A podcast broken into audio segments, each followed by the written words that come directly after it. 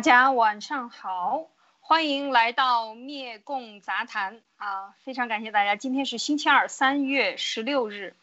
的这个晚上七点啊，准时灭共杂谈，艾丽、马蒂娜和 Nick 又为大家带来今天的这个谈话。那今天谈的主要内容是什么呢？我们继续跟大家讲爱国主义，所谓的极端爱国主义里边的自恋式爱国者到底是怎么组成？那主要是由我们马蒂娜来给我们仔细的分析，然后呢，我们再大家一起为大家呈现这个讨论啊。另外呢，在这个结束呃这个后面的第二部分的内容呢，就是还继续关于运动的问题呢。我们今天主要是想谈一谈这个运动里边的呃呃。就是红卫兵运动啊，就是说，当所有的准备工作都完成的时候，在六六年之前，那推出了红卫兵运动。这个红卫兵运动到底是为文化大革命开开启啊，做好了充分的舆论准备和这个洗脑的狂热已经达到这个一定点的时候呢，红卫兵就闪亮登场了。那么这个红卫兵运动呢，就打只要带上红袖箍。一切造反就有理了啊！那么这个时候就是打破一切秩序，继续破坏所有的秩序，以及打倒党内的这个所谓的党内的毛泽东的呃对手们。那么这个才是真正的目的。那好啊，这个就是今天的主要的内容。那由马蒂娜先来为大家带来自恋式爱国者到底怎么区分。好，有请马蒂娜。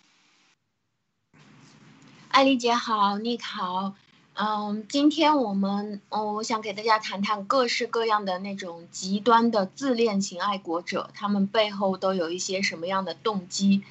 嗯，首先要谈到的是关于网络喷子，网络喷子应该，特别是我们的战友看的非常多，就是不管你发了一个什么帖子，他就上来跟你乱骂，然后你会发现这些网络喷子他都是不讲逻辑的。呃，我前天看了一个政法大学教授的一个小视频，在这个视频里面，他说，一个人知识越匮乏，他的思想就会越单一，他的说话也就越极端。他们会有一种莫名其妙的勇气，还有一种莫名其妙的自豪感，因为一个人他学的东西越少，他所相信的东西就越绝对，啊，因为根本他就没有听过与此相对立的观点。所以呢，这种夜郎自大就是思维简单者的一个天性。很多人会把，呃，就是这一类思想非常简单的人呢，他们很多的时候会把观点的争论上升成为一种，他会自己感觉到这个好像是你对我的，你觉得我说的不对吗？好，你攻击到了我的人格，你侮辱了我的人性，所以他就会把这个争论上升成为一种语言的攻击，他就开始谩骂了。然后他把这个语言的攻击呢，到最后，如果是你在他面前的话，就会上升成为肢体的打击。网络喷子说话为什么不讲逻辑呢？因为其实我们知道，我们平时吵架的时候也是不讲逻辑的，因为他们并没有在发表他们自己的论点或者是观点，他们其实就是在吵架，就是在发飙。发飙的时候，人都是不讲逻辑的，讲逻辑的时候，那个是叫做论证。讲逻辑的，呃，要去哪里找呢？其实你就可以看七哥的直播、路德社的系列节目，还有呢，就是我们的灭共杂谈，这个是你需要每一天看的，所以打个广告。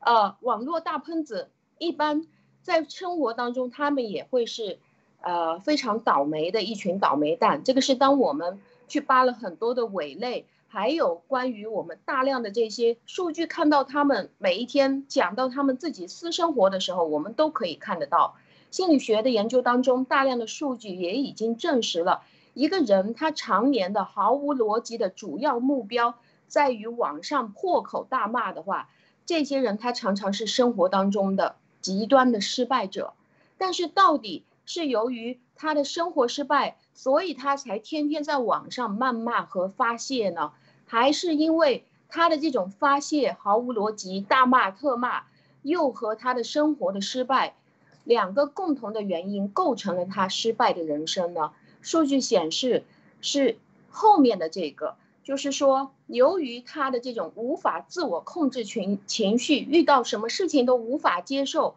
而不断不断的去谩骂、去攻击。他在生活当中也是这样一个人，到处批，到处骂，而且他的注意力焦点是集中在别人的错误上，别人对不起他的地方上，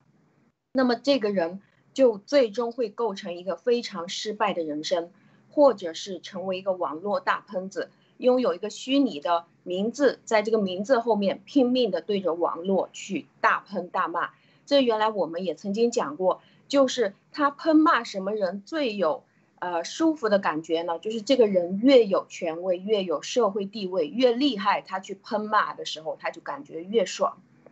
这个也就像，其实这些人他们的人格也就像反社会人格障碍一样，这是一类具体的人格特征。这个成因呢，我们会在后面，如果我们有时间的时时候，我们在后面的几期给大家慢慢的介绍。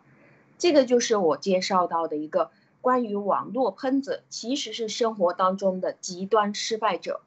所以这个呃，不管是他能，你有没有给他五毛钱，或者是给他两毛钱，他都想喷。这个是他的爱好。好的，这个太可怕了。这个我想问问，呃，这是不是一种呃，就是说，因为生活现在中共国内的这个人的人际关系比较紧张，人和人之间非常的极端，很多人动不动就跳楼了。一言不合就要自杀呀，或者是孩子也有，你看考不上学或者被老师说了就，就呃自杀了，吃药了，割腕了，呃，就是说很多这样的极端行为，就是当然这是他的自我处理。这种网络大喷子呢，他属于往外喷的啊，往外喷的啊，他一定要喷的，因为他生活的不得意、不如意。那么这种情况，你觉得人多吗？Nick，你你怎么看？这样是不是很多这样的人现在感觉？呃，网络喷子是吧？其实我不太能理解 网络喷子，嗯，我也不知道他们到底是出于什么样的一种啊一种心态，然后他们的喷的目的是什么？也许只是单纯的发泄这个每天这个生活中遇到的种种的不公，或者是嗯嗯自己的某宣泄自己的某种压力吧。我觉得这个可能成为了他们的一种啊表达方式，一个宣泄的出口。因为现在我们知道，现在在中国国内，无论遇到什么事情，用他的国内，sorry，基本是没有没有什么入口的，而且没有什么出口的。所以我的理解是这样。但是呢，我本身我本人啊，实际上我应该是很少去，就是说去接触到这些东西，而且我是避免去接触这些东西。你看我一不。一不玩微博，二不也不怎么玩推特，呃，基本上就是会会尽量避免这些，所以我我对他们的这种心态并不是特别的，呃，没有过特别深入的这种分析和研究啊。对，因为我呢做在网上呢搜到了一些就是谩骂这个呃谩骂呃严严立梦博士的这样的视频呢，当时我看到很多这样的大 V 呢。所以我就关注了一些这样的，譬如说有个叫坦克猫的啊，就是他真的是把天津人的这种呃能说，就是说天津人是有有嘴啊，就是特别的能说啊，呃，就是把这种用在谩骂上，简直是我觉得无以复加，就是我都觉得看呆了啊，这还有这样的人能够这样的去骂，当然这样的网络喷子，我们这个列了，我们现在给大家看了列两个啊，就是他们。完全是就是在网上骂人，这种东西可以讲。我认为啊，如果说媒体是一个高速公路的话，他们等于就是在这样的一个高速公路，因为它媒体的高速公路还没有很多的法律可以限制它，它等于就在这个高速公路上随便大小便，随便站在路边脱了裤子就就解决他自己的问题，让人非常的恶心。但是这种东西，因为它它充斥着大量，因为它门槛很低。中共为什么还有很多的这个监狱里的五毛呢？就是因为这些人，这第一，你可以干这些工作挣工分儿，你挣在监狱里也是挣分儿的啊那个挣了分儿，你可以早早的拿到这个叫做呃劳动积极什么这样的一个称号，你就可以减刑，啊，这在监狱里。那么他既然既可以挣分儿，又可以玩这种电脑，然后学习一些他。不会不会，之前接触不到的一些技能，同时还可以发泄的去骂人，所以我觉得很多时候这种网络的这种垃圾文字大量的充斥，就是源于中共的这种所谓的五毛。我相信他们可能五毛都算不上，一毛可能都没有。完全是免费的，就是政府派给他的任务，然后他靠这个可以减刑的。这个监狱里，我们要知道，监狱里也是一千多万的全中国这么多的在押的犯人啊，顶很多国家可能顶两个国家的人口了，几个国家的人口，就是这样，他用用这种免费的劳动力，反正也是。国家财政养这些犯人，那么我不如让他来做这件事情。所以我觉得它的来源是非常复杂的，而且很多确实是有目的而为之的。像这种完全自发式的啊，没人给他钱也去骂的这种，我觉得还是比较少见的。这是我的一个看法，马蒂娜。嗯，是的，就是就其实其实好像就是这个社会给我们带来了很大很大的压力，很多人的愤怒都没有地方发泄。往往是你的顶头上司来压住你，或者是你的这个街区啊，或者是各种各样的非常奇怪的条款来压住你，而你又不敢对他们去发泄。那么，呃，更多的人呢，就是选择去到家里面，向这个弱小的妻子，或者是自己的孩子，或者是其他的东西去发泄。也有一些人呢，找到一个新的办法，就是到网上去注册一个号去发泄。如果这个时候还有别人给你五毛钱一条的话，那就这个就变成全职了，就很开心了，天天到处去骂。但是对于一个正常的人来说，就就比如说对于我们爆料革命的人来说，你给我五毛钱，你给我五百块一条，叫我天天在那里骂人，我也是受不了的。所以这个是不同的人，他他自己的这种发泄方式是不一样。那第二类我要讲的呢，就是关于呃在网上这些特别特别爱国的极端爱国的这些人。在网上，爱国者其实是众多的，因为我们是一个爱呃宣传爱国主义的一个国家，宣传了一些几十年几代人了。但是爱国者呢，他的这种爱国是有一个平均的激情程度的。如果说他的这个激情程度大大的超过了平均的爱国程度的话，那么这个爱国者他就肯定是有他背后的一些呃问题存在了。那在这里我就要跟大家解释一下。什么叫做平均的激情程度？什么叫做是过度的激情程度？呃，这个就比如说，我们我们很多人啊，我们对于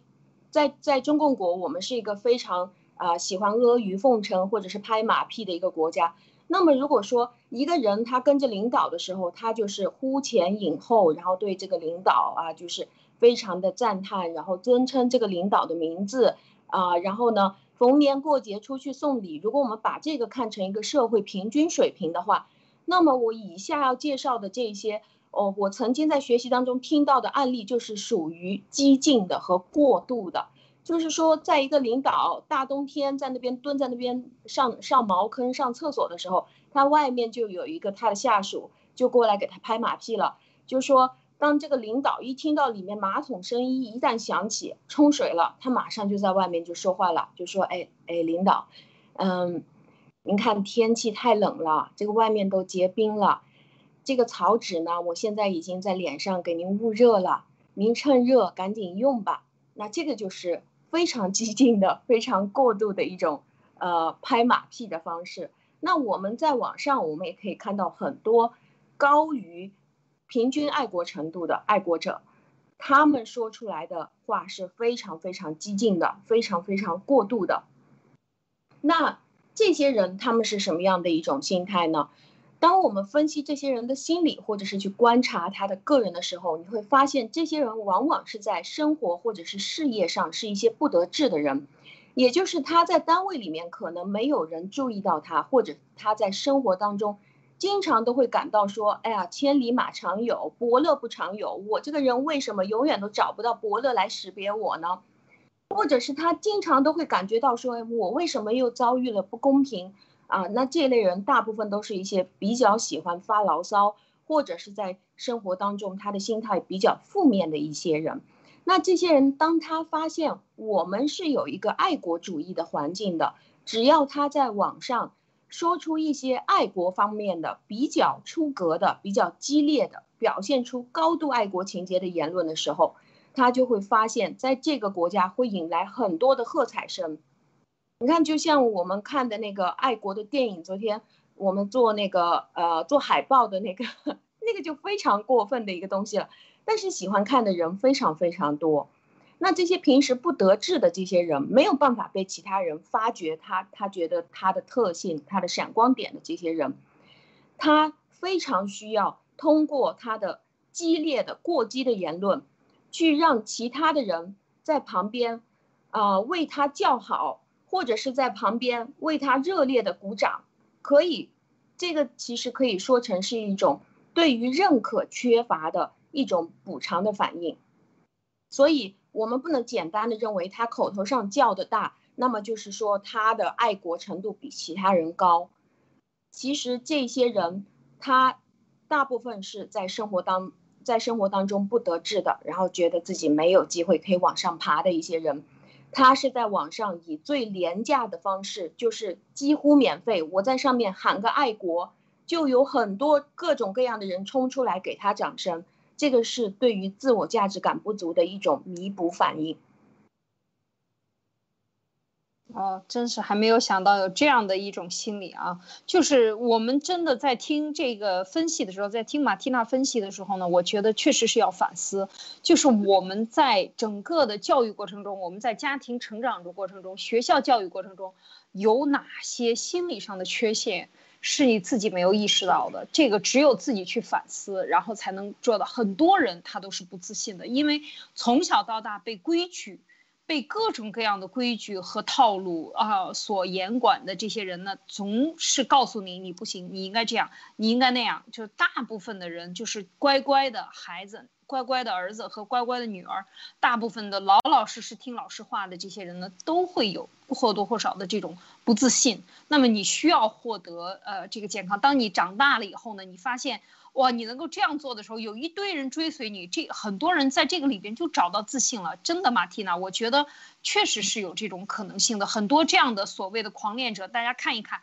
他可能在所有的事业上没有成就，有成就的人就像 Nick 一样。既不关心网络，什么也不关心，也不会去看很多的手机啊，玩很多的游戏啊，你哪有时间呀？你要花大量的时间去思考你真正想思考的问题。所以我觉得这个确实是一个，嗯，是一个社会现象，就是在这个社会，呃，在大的经济环境和社会政治环境发生大的变化的时候，很多人是被从，是从被这个。从社会进步的这个列车上甩下来的，但是没有成就的，或者他很难融入到新型的科技带来的这种新型的经营模式、生活方式、各种生活方式，很多人他就不行，也可能是在这方面，也可能是一种社会进步以后大量的人这个城市化运动。你看，这个整个中国每年大量的人口的像像大迁徙一样的运动，一每个月都发生。就你只要一放假，五一放假就有了，十一放假有了，过年就有了，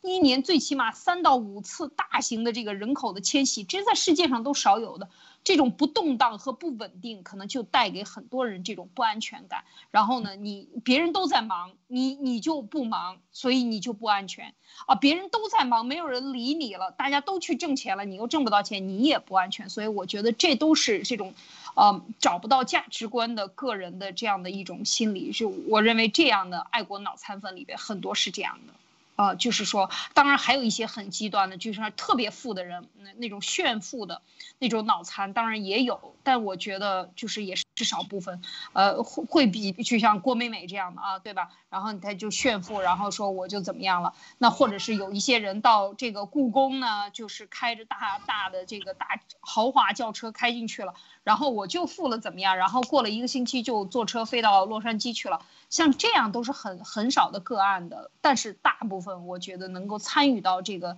群体里的，还是我在生活中的不如意者为多。马蒂娜，是的，我也是这样想，啊，所以就说到在这里，我们就说到第三种，就是啊这些高官呀，或者是这些我们看到的这些什么胡锡进啊、金灿荣啊，还有这些呃李毅啊，这些对对呃对司马南。像司马南就是这一类所谓的中共国的公知啊，或者是这些比较拥有社会地位的这些在在中共的体系里面的这些人，那呃心理学也有这样的一种说法，就是长期的远远高出社会平均水平的极端的言行背后，经常都会隐藏着一个相反的东西。比方说，我刚刚给大家举的例子，就是一个人他对领导溜须拍马的非常过火，呃，就像我刚刚举的那个例子，说领导草纸我给您捂热了，您大冬天的趁热先去先去擦一擦，或者呢是一个领导他在电梯里面放了一个屁，那么他身边的这个人就当众跟所有电梯里面的人承认说，哎，对不起啊，对不起啊，刚才是我放的这个屁。啊，然后他就会帮他的局长、帮他的领导演示过去，这个都是属于非常严重的去牺牲自我的呃价值或者是自我的面子观各个方面的这种严重的牺牲啊，去去想要拍马屁、想要上位。那像这些比较极端的、非常极端的这些言论的爱国者，或者是特别极端的拍马屁者。我们需要注意的是，不管是我们在生活当中，我们的下属也好，或者是我们在中共国我们看到这些人也好，这些人他常常是背后最容易捅刀子的人，因为他长期觉得你欠了我的，我已经付出的太多了。那么这些人一旦他有机会的话，他一定是第一个上去捅刀子的，就是这群人了。现在我们在网上看到一大堆非常激进的口头爱国主义者，这些大 V，从上到下大家都是非常的左，非常的极端。那我们可以呃观察这些人啊，就就像今天我们的很多很多的案例，我们可能没有办法播放，因为版权的问题。但是大家可以自己过去搜。那这些人，他们大多数都是属于背后是属于自己有巨贪的情况。或者是巨大的不道德的情况，就是自己已经做了巨贪或者是巨不道德的一些情况以后，或者是他的生活作风非常的糟糕，他生怕别人说他不爱国或者是不道德，或者是说他有问题，所以呢，这一类人竭尽全力的用成本最低廉的方式，也就是在网上直接打开他的直播，就开始说一些非常极端的爱国言论。表达自己对党的忠诚，表达自己对包子弟的热爱。那么，因为有了这些东西，他说出来了啊，公开的说出来了，就好像显得他这个人就变得道德了。他其实是为了去掩饰他背后的自己觉得非常丢脸的极其不道德的行为。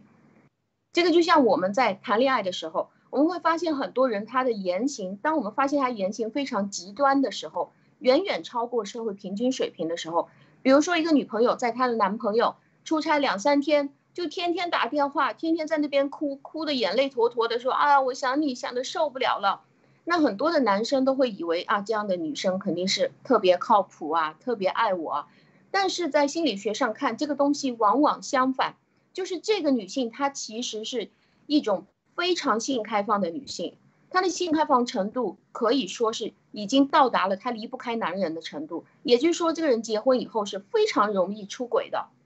非常容易对其他的任何男人也是这么激情澎湃的。所以这些啊大 V 或者是这一些大咖，他们跳出来讲非常激进的爱国言论，背后隐藏的这个心理现象就是他已经做了自己认为非常不道德的事情，为了掩饰而出来说话。最低的成本出来说话，表个态，这个很有意思。这个话应该大家这个加以的打上字，到处去传一传，然后看看这个大 V 到底有哪些问题。这些大 V 出来是，呃，我我想补充就是这个像李毅这个很有很有名的啊，你看他讲。他这个非常反动的这个言论，之前讲过，这个香港死的人不算死人啊，就死的这一点，啊，武汉死的人不算死人，包括对香港的这个言论，香港人这个民主啊运动的年轻人的这种言论，这种疯狂的叫嚣的动作，这就是典型的，我认为啊，这就是典型的共产党的这个吹鼓手他培养出来的。你说的很对，我觉得这些人都是既得利益者。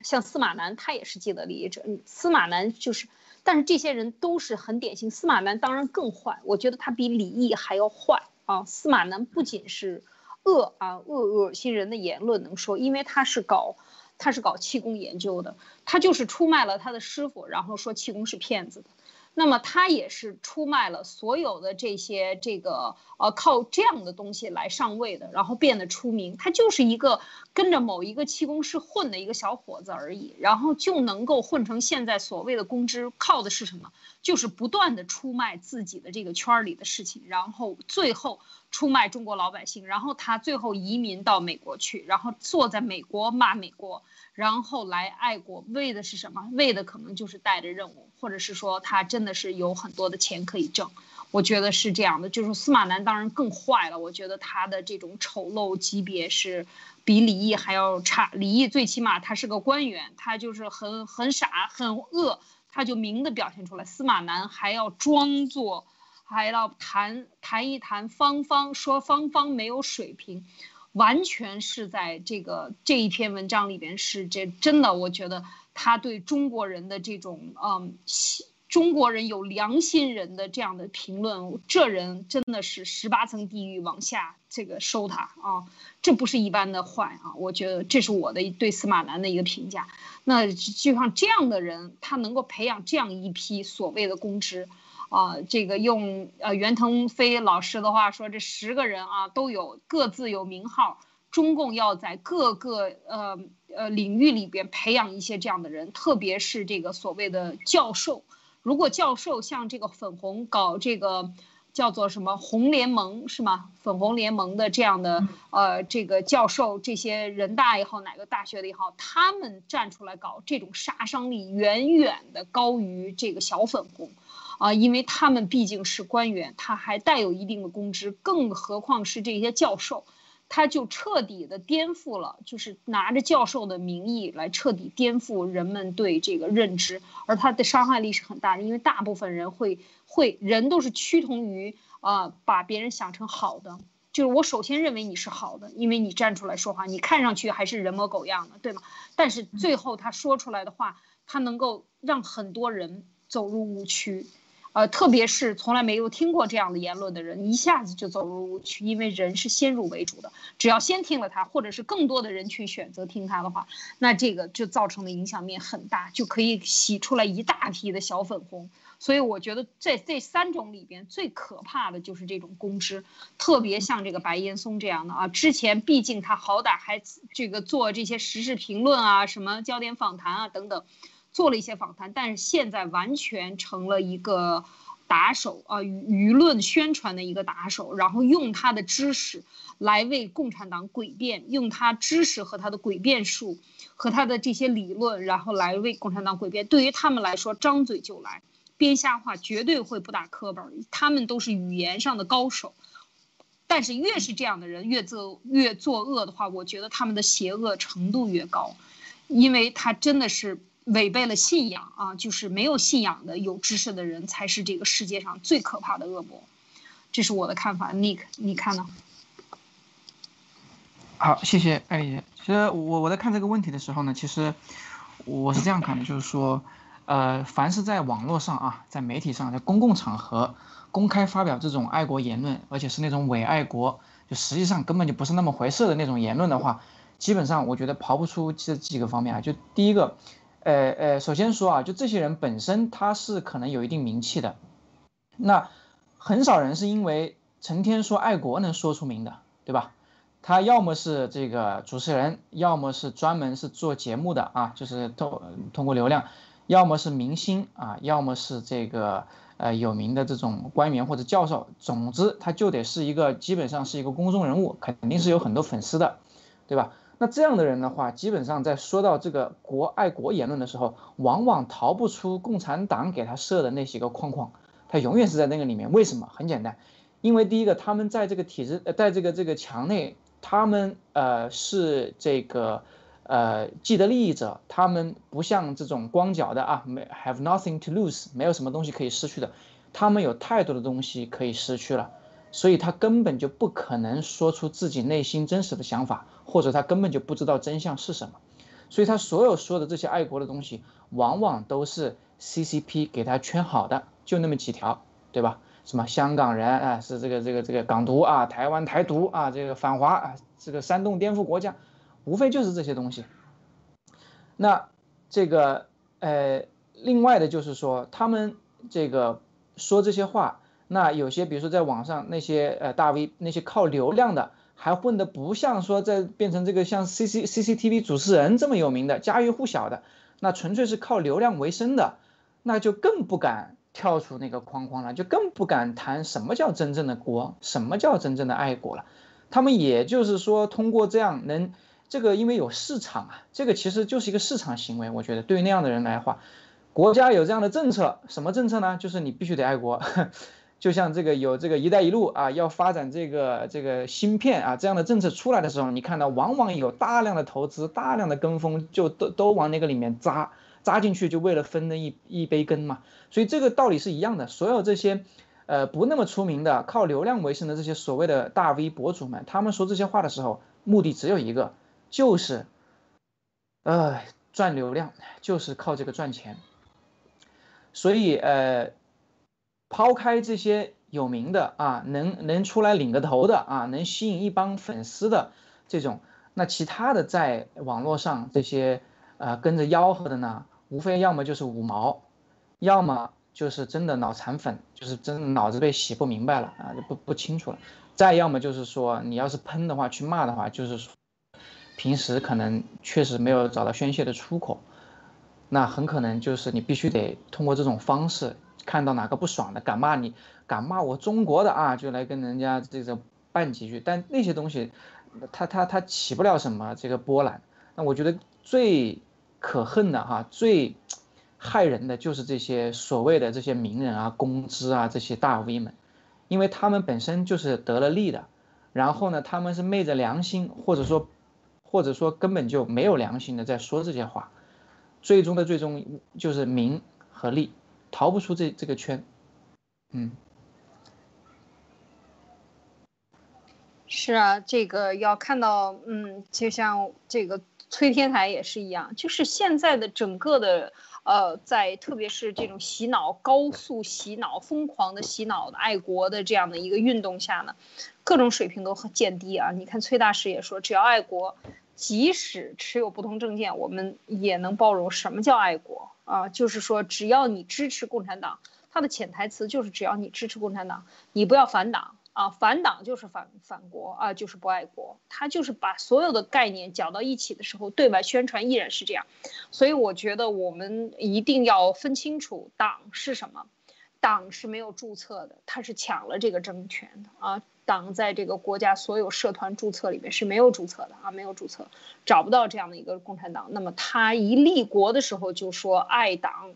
才就是爱国。那么这个党就是一个可以讲是没有注册的，那比就是比水泊梁山还要糟糕的这样的一群啊匪徒啊，就是这样。那他们呃之间的盟约誓约让我们背下来，我们就要相信。共产党就是这样做的，那共产党就是要代表你的，那你也就相信了。所以不把这些概念分清，最后你就会被带入到坑里。就像这个呃视频里边讲到的啊，这个爱国粉的最终的结局是吧？放我一马，对吧？你放他一马，你让这个共军放你一把，共军会说：“我凭什么放你一把？”这一盒子金条，这一盒子金条最后是谁的？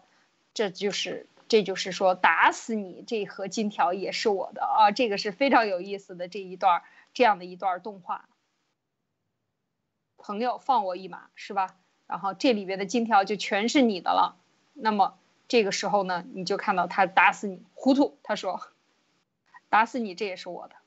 大家看到了吗？这才是最终的结局。就是说，你所谓的爱国，国爱你吗？国是谁呀？谁爱你呀？你到底你的那个钱是从哪里来的？所以当这些概念没有搞清楚的时候，你就盲目的去追寻网上的这种热热潮啊，跟着他们去盲目的做的话，最终死的是你自己啊，而且还没有人替你收尸，是吧，马蒂娜？是的，我我也我我也觉得最恐怖的人就是呃，就是 Nick 和艾丽姐说的这种，就是这种所谓的公知啊。就是他们心里面想的，就是我要的就是钱和利益。我说话的话，我随便叫我说什么都行，我没有底线的。他自我的感觉好像是一种，我现在已经在卧薪尝胆了，我主动的低下头来，自己在那边吃屎了。但是我为的是未来可以站到你的头上去拉屎，成为人上人。我在英雄比赛的时候就唱过一首歌，叫做《你爷我也是从孙子做起的》，你以为呢？就是在讲这个国家的现实，你每个人都是从下面带着仇、带着这种仇恨爬上来的，带着强烈的目的性，然后背后藏着刀子，一路过河拆桥爬上来到这里。那他每天都在想，我已经搞得够过分了吧，已经够极端了吧？我利用了我自己的影响力，今天的影响力为你站台。如果你不给我大大的好处的话，我就会毁掉你。我要成就你，我也可以毁掉你。所以我觉得这个不不单是我们要觉得恐怖的，我觉得中共的那些领导人也应该觉得他们挺恐怖的。他们是最会背后捅刀子的人。对，往往是这样，就是这样的这些呃，就像刚才马蒂娜讲的。你在你刚解解决完问题，马上就送了送上来这个厕纸的这种人，真的是要小心。他那么对你能够察言观色，那你再容易了。你什么时候疏忽，你什么时候会摔倒，会跌到阴沟里，那他也是最清楚的。所以，共产党相信这样的人吗？肯定不相信。真正的高官也不会相信这样的人。所以，这种人到最后，当人民起觉醒的时候，这些人也是真正的。最悲惨的人啊，他一定会就是你作恶，不管你作恶还是作善，你一定记住，这个世界是轮回的。你有多大的力使出去，是向善的方面的力使出去，你得到的就是善的回报；你向恶的方向使出去你的力，你得到的就是成倍的恶的回报，一定是这样的。你不管，这就是宇宙的永恒的定理，是吧？这个就是能量的守恒，它一定是这样。你使出了这么多东西，你用尽了所有的招数。为了得到你的个人的利益而去出卖你的良心，那你也是会以同样的方法得到你应有的这种报应。所以我觉得这个呃，因为他他的影响力太大了，所以我觉得他们真的是可怕。我们一定要防。就是中国人也有一种崇拜的从众心理，就觉得哎呀，这个人很有名，那么他就很厉害了。我这个典型的例子就是别人采访倪萍。说倪萍怎么在地铁里看到了？然后一个老大妈问倪萍：“你怎么能亲自来坐地铁呢？是吧？那你倪萍应该怎么样的？你应该难道是生活在佛堂上被供起来吗？你也是一个人呢，是吧？就是所有的人都被光环化了，人都要去崇拜一个人，这也是从崇拜毛泽东那个时候，人失去了平等的观念。就像我们在海外这样，我经常特别感，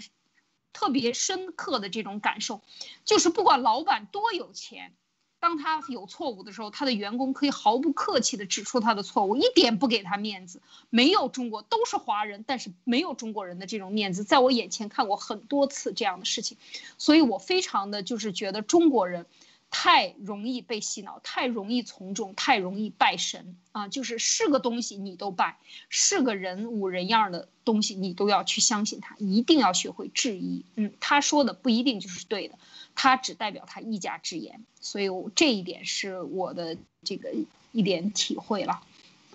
然后就是，嗯，这个我们接下来就还有什么要补充的吗，Nick？我们就要进入下一个环节了。没有，嗯嗯嗯，好，我们继续呃来和大家分享这个呃国家的记忆啊，就是因为现在呢红卫兵的这种服装，就像这样的服装已经大行其道，在很多年轻人的孩子啊，这个少少先队啊，这些什么幼儿园啊，我们看到这些脑残粉里面，大家都在穿着新四军的时候，那个时候走长征的衣服，然后全国的统一卖这样的布啊，是吧？在再进行这个所谓的啊爱国主义教育也好，爱党教育也好，那么在这种呃情况下，要走回文革的情况下呢，我们一定要大声的去讲这个历史，因为这个历史给带给我们的教训和痛苦，其实还没有全完全的抹去，还没有完全的逝去。就像我们现在讲秦朝的历史，你没有那种疼痛感，因为它太久了。那么。文革和中共建政以后的这四十年，毛泽东统治的这四十三三十多年里边嘛，一九四九年以后，他的这种留下的残，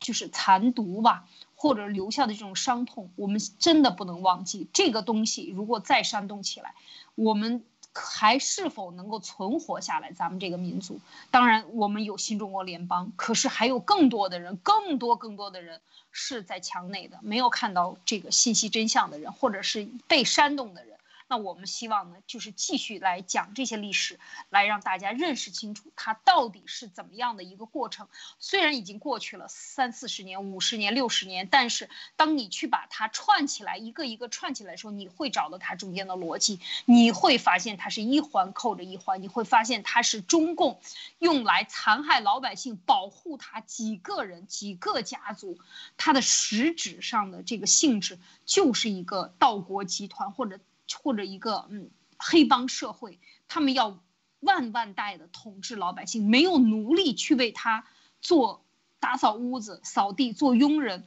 去生产产粮食，去去工厂里生产出所需要的生产资料，来挣来的钱存在银行，银行都是他们家的，换取的外汇是为了最后流向的都是盗国贼的家庭，最后的大家看到。中共十四亿人在过去四十年里创造的财富的总和，全部可以讲百分之大部分，都是给到了这些盗国贼。他们能有上百亿、上百万亿的钱在海外存着，就这么几个家族。你想一想，中国人是多么的勤劳，我们收走了多少的税？这样的灾难如果再来一次，我们再心甘情愿的让他们把我们拔走，那我们中国人真的就是太悲惨了啊！所以一定要讲这件事情。所以今天呢，再讲这个，呃，这是刚才讲这个事情之前的一段啊感慨。那么今天我们讲这个忆苦思甜的运动。这忆苦思甜的运动呢，之前我们讲过，这个六几年、六三年之前呢，已经做了十年的、十多年的这个洗脑的运动，而且也死了很多人。那这个时候死了很多人，为了防止，我们昨天也讲了，死了很多人。这个六三年开始又进行大批的农民的洗脑，是吧？农民之间又开始搞这个四清运动，把工分都清了，把财产也清了，家族什么都给你清掉了。那这个时候呢，就是要求你，你要啊，这个要又重新回到零了，大家又重新回到零了。那这个时候有很多的开始上山下乡了，大家知道啊，马上就是已经上山下乡的运动就要开始了。这个时候要对这些学生们进行有思辨群体的，从城里来的接受过高等教育的人进行斗争文化学习，进行洗脑，然后彻底要摧毁你的是非观。然后要让你忘记中国人民在四九年之前的良好的农民的风气，良好的民间的传统，让你全部都要忘掉，变成什么？变成现在的忆苦思甜。忆苦思甜是什么？就是我们农民就是苦的，我们打倒地主就是正确的。我们要接受贫下中农再教育，富农就是不对，有钱就是不对的。有钱谁说不是对的？有钱是用德行换回来的，这就是一个反向的一个理论，就是把你的正向的思维变成反的思维，看到了吗？就是说没有钱，穷困闹革命，越没有钱越有道理，越有文化越是高尚的。这就是共产党设给这些未来的知识分子和时尚的孩子们。因为他们总有一天还要回去的嘛，回到城里的，给他们设定的文明啊，就是文化的思想的概念，所以就用这样的一个东西来对他们进行洗脑，说你要忆苦思甜啊，我们都是贫下中农养出来的，因为我们种了田，然后地主收收割走了，可是他没有想一想，地主当年这些人长工也好，短工也好，住在地主家，那是给粮食的，当然有坏的地主，也有好的地主啊。常年的就是这样的一个雇佣关系，就像我们日本现在给给这些三菱啊，给这些索尼打工，一打就是一辈子。难道他不是大地主吗？他是大资产家大地主，那这所有的员工站起来把把这些佳能、把这些索尼全部打倒算了？不是的，这就是一种形成的文化。只有他献身给地主家，就是形成一种牢靠的这样的一种关系，其实社会才是最稳定的。啊，带大家脱开这个阶级的想法，你想一想，当你找到一个好的老板的时候，你一直给他做。我在国内遇到过很多这样的私人老板，就我就问他的司机，我说你给这个干了多少年？二十多年了。我说你得到什么？得到老板给一套房，孩子老婆上学都是老呃老板给钱，这就是最朴实的民，就是民间的这个，嗯，就是地主和和佃农之间的这样的一个关系。那么他现在痛斥这个东西，最后就变成大家都是穷的，然后大家工作，我们之前讲过，全部都忠于党了，然后全部都集体化了，然后全部人心都涣散了，再也不珍惜了，因为没有一样东西是你的，你也不值得去珍惜它。这才是他要输输送给这个反过来讲，就是对学生的这个三十运动，就是讲这个什么旧社会的苦啊，接新社会的甜呀，亲让知青不忘阶级苦，要牢记血血泪仇等等这些东西，全部都是瞎话，啊！我先分享这个，我这个呃，接下来我会讲红卫兵运动，先讲到这里啊。马蒂娜，你有什么要分享的？看到这儿是的，我非常我非常认同艾丽姐的看法，就是说，呃，每一个人，因为在原来这个解放之前，大家都是可以，农民都是可以有选择的，你每个人都是有自己判断力的，你不能说啊，我天天都被我老公暴打，每天都打得快要死了，然后我跟他在一起一辈子，这个是说不通的一件事情。还有每一个农民，啊，一个一个一个大地主或者是一个大的企业家，他要把生意做到越来越大，或者是。他买的土地越来越多，他的员工越来越多，他一定不是在所有的员工和他的这些农民之间只会剥削不会给予的，这样农民会自己可以走掉的，因为当时也没有什么硬性规定啊，你只能跟着这个地主，不能去到其他地方，所以这个一定是在各种各样的竞争环境当中，这个农民他去选择的相对最好的选了一个地主。或者是离他家最近的一个地方去选择这个地主，他喜欢在这边工作，或者是喜欢在这个地方去承包土地。所以毛泽东的这个东西，我觉得完全就是在丑化所有的这些有可能有实力、有能力，因为他是无产阶级嘛。但这些地主是真正的有产阶级，嗯，所以，呃，我我就是这样看的。但是毛泽东他家也是，其实是大地主啊。我去过毛泽东家，就是去湖南去看过，呃，在湖南周边，呃呃，这个湘西，呃，剿匪的地方也去看过。我我印象是非常深刻的，就是他家是非常大的一片地啊，他家风水也好，等等也好，但是。他为什么要这样去做呢？其实真正的走到上层，就像毛泽东一直在讲，告诉你忆苦思甜。可是你知道，三年自然灾害的时候，当那么多四千万人饿死的时候，他在中南海里，他的红烧肉也一顿没少过呀。是明白吗？这个其实就是完全是，呃，喇叭是对着你喊的，他那个嘴巴是对着你喊的，他不负责听，你要负责听。所以这种宣传和这种做法，最终就是。使农民们、使人民们彻底的变成一个，不仅是资产上变穷，思想上也变穷，最后在这种斗争中彻底忘掉之前社会的好，真正的人伦。因为你一旦有了正常的思维，你就会质疑共产党的统治，你一定会质疑共产党。这个时候你就不能质疑了，你就去忙着跟农民们讨论了，你就去忙。忙着跟农民找一个农民的真正的穷人去结婚了，就彻底的把这个人呢，把他的思想往下压，再往下压，压到特别低，然后让你这些知识分子有可能有思辨能力的人也变成没有思辨人，彻底被贫下中农再教育，然后让你去忆苦思甜，然后让你。忘掉你自己，让你忘掉这个社会。其实，社会的过去几千年，中国的封建社会有也农耕社会的文明，都是由乡绅和地主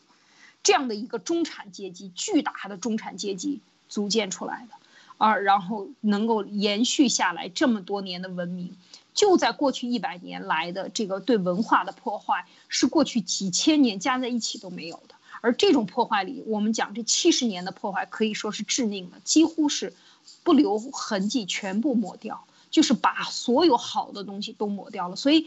所以我这个我们在讨论中共建政以后，共产党写的党史和共产党用共产党的角度写的过去的历史，还能再看吗？这样的书，当中共倒下的时候，可能真的不能再看了。我们可能真的要重新有这样真的呼唤。有良知的知识分子出来重新来写这些历史，当然很有很多外国人也写啊，也写中国史，也在用一个旁观者的角度去观察中国。所以我们看到这是一个非常巨大的摧残，因为所有可能当你啊，共产党倒掉的时候，你去看啊，中学的里边的历史，小学的历史，一直在讲的东西，讲了几十年还在讲的这些东西，居然没有改变，没有人敢去改变它，没有人敢去把它从教科书里拿出来啊，讲这个。第一课我就要去北京天安门，那是毛主席去的地方。就是到现在，毛泽东还挂在天安门上，这种封建王朝、封建帝王，这真的是应了李毅讲的这个话，就是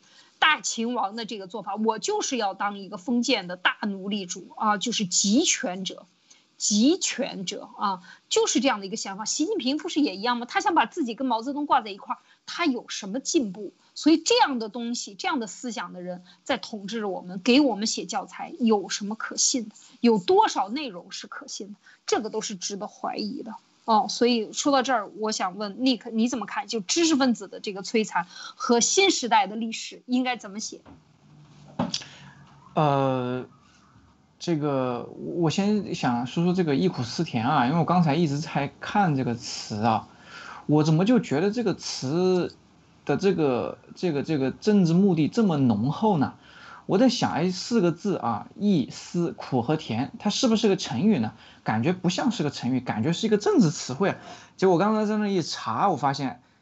还真是这个忆苦思甜，它是基本上是没有出处的。呃，在百度百科里面的出处来自于邓小平的这个一个一个一个政论，叫叫叫叫在全军政治工作会议上的讲话，这是他的出处。它是没有任何这个出处的，所以我我之前就有有有这个嗯这个这个这个观点嘛，就是说中共它实际上通过对我们语言的这种腐败，对我们语言的这种这种迫害，然后通过语言来迫害呃人，那这个它的这种洗脑的成分就特别特别明显，它几乎是深造出这样的一个词，你看他忆苦，回忆。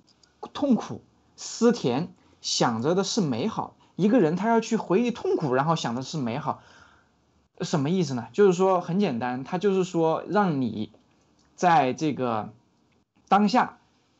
虽然当下很苦，但是你想想以前更苦，所以你要感恩，感恩当下，这就是他所谓的忆苦思甜。所以你再看他这个时间是一九六三年到一九六四年。呃，这个这个大跃进啊，不，三年自然灾害是一九五九年嘛，对吧？到一九呃五九六零六一年，差不多是这个时间。所以刚刚过去最痛苦、饿死最多人的那个阶段的时候，他立马他给你来一个忆苦思甜，哇塞，我就觉得真的是太恐怖了，太邪恶了。你用现在的这种呃我们的眼光去去看，就觉得怎么就这么不要脸，居然能说出这样的话。苦就是你干的，你还得让我们现在忆着那个苦，还得思着你的甜，啊！所以我刚刚刚在看你们看这这一页，然后听你们说的时候，我就觉得很不很不很奇怪，然后我就去查了这个忆苦思甜，果不其然，这个就是对中国文字的一种迫害，对人脑的一种洗脑和迫害。然后刚才那个艾丽姐您讲到这个以后的这种啊这种历史应该怎么去书写，那当然是。把所有真实的东西为真不破，一一五一十的写出来是怎么样就是怎么样。你中共犯下了多少恶，是怎么样犯下来的，害了多少人都得给他写清楚，对不对？让所有的未来未来的老百姓，我们下一代都得永远记住，共产主义永远都属于是一个非法的一个概念，不许提这个共产主义，不许搞这个共产主义啊。对。没错，就是说，在这个基础上，可能真的是有一些年要呃嗯要这个要有重新的对我们的历史的书写。好，最后一个运动呢，就是红卫兵运动，一九六六年，那就是在完成了所有的前期准备之后呢，我们看这个红卫兵运动是发生在啊六十年代，当时就是呃我们要保卫毛主席嘛，红卫嘛。卫红就是，所以我们在那个年代，很多人出生都叫这样的名字啊，叫什么什么红卫。我就有朋友叫 什么什么红卫啊，这个什么东，这个都叫这样的名字，叫非常非常多啊。那个时候你去看一看那个年代的出生的人，六十年代到七十年代中间出生的这些人呢，很多都叫这样的名字。这是，呃，这就是一个时代的产物啊。那么这个。应该讲红卫兵运动，当时就是北京师范大学的女附这个附中的女学生，她宋冰冰给哈毛泽东戴上了红卫兵袖章，在这个天安门城楼上，毛毛主席就开始接见红卫兵，然后开始用毛主席语录啊。当我们看到那个年代是所有的照相的姿势。都是完全统一化的啊，这就是洗脑中集体主义的这样的一个作用，就是呃穿标准的这样的制服。我们看这个呃这个红领章啊，头上戴这个红红的帽徽啊，五角星啊，然后戴着这个红袖章。所以我现在一看到这个红袖章，我就产生这种生理反应啊，就恶心。看着朝阳大妈戴红袖章，我真的是就是有一种。呃，这个生理的反应 就对这种不适啊，看着这个红色就觉得不适，这确实是那个年代造成的影响和杀害的人。当你看到更多的书，看到更多的这样的照片的时候，史实的时候，你会对这个真的是觉得，这在未来一千年也不允许它在中国大地上再有共产主义这样的东西啊存在啊，应该是这样的情况，好吧？然后嗯，在这个问题上。啊，红卫兵运动最后当然最后死了一个叫玉罗克的啊，当时这是比较有名的，他就是呃写了很多文章，他是他其实就是一个就是所谓的工程师的孩子，他爸爸是水电部的一个工程师，所以把他打为资本家，所以呢就是这样的一个情况，把他打为资本家，然后呃对他进行他写了很多文章，那么最后一期出身论这个问题就是变成了彻底把他。变成这个反革命，然后最后变成死刑犯，这是非常典型的一个案例啊，就是很多人纪念他。就是因为他的他的出身问题，以及他写的这个文章问题，因言获罪，然后是死刑立即执行。当时就在北京的工体啊，工人体育场，十万人的大会上，直接被宣判死刑。我们就不放这些悲惨的、非常惨的、让人惨不忍睹的这些照片。他当时是被枪决的啊，这样的是一个照片。那么后来很多人纪念他，当时周恩来也发了文章啊，周恩来也。就是给了批示，就是他是反革命，啊，黑五类等等，就是对他进行要对他进行的这个这个判决判处，而是非常有名的一个案子，就是所谓红卫兵正式有了执法权，啊，有了。呃，是非执法，想去谁家抄就抄谁家的这样的，只要我们武什么文斗武斗等等所有的，最后在这个文革中全部都出现了，这是非常非常的这个有名的一个事件，标志性事件。从此以后，社会就乱起来了。然后大家就不再上学啊，也就是在这个时候，就像我们之前讲这个什么习近平啊，也是在那个时候啊被下放到这个陕西，然后在那个运动期间，高中高中生的王岐山也在那个时候是北京城的呃整个造反派头子，所以我们看到这些这行从那个时候到现在经历过的，现在就是这批人，我们要看到。整个中国现在被这一批人，就是在六十年代六六年左右上中学的这一批人，他们现在管大部分在执掌着国家。六十年代出生和一部分七十年代出生的人，在作为这个呃国家的这个主要的人物啊，主要的掌权的人物啊，所以这是一个现实的情况啊。马蒂娜，你能听到吗？啊，你谈一下。好，最后总结。嗯，我我觉得看了那么多的运动了，这这两周的时间，呃，我觉得整体好像就是共产党他利用了整个国家的所有老百姓，就从农民到上层到知识分子到小孩子，他的目的就是为了完成他们对这个国家的彻底的抢夺。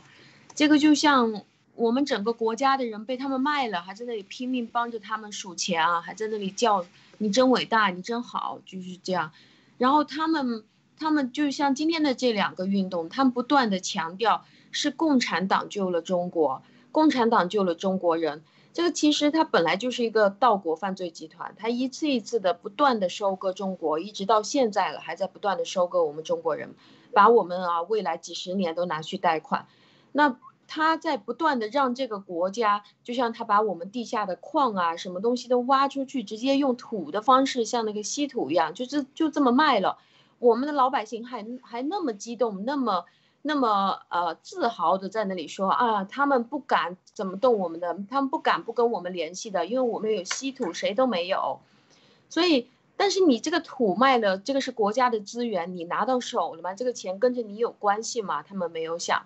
所以他们说黑就是黑，说白就是白。共产党编写的历史一直都是非常有目的性的，在强调啊，我们四九年之前，他们见证以前，我们一切都是黑的，一切都是非常惨的。然后到了他们来了之后，一切都好起来了。然后他们让我们看到的历史里面。还有让我们看到的文化里面，就把好的东西都抹掉了，留下来就是一些糟粕，然后把这个信仰当中好好的东西也去掉了，留下来就是一些极端的迷信的东西，然后再把这些东西打掉。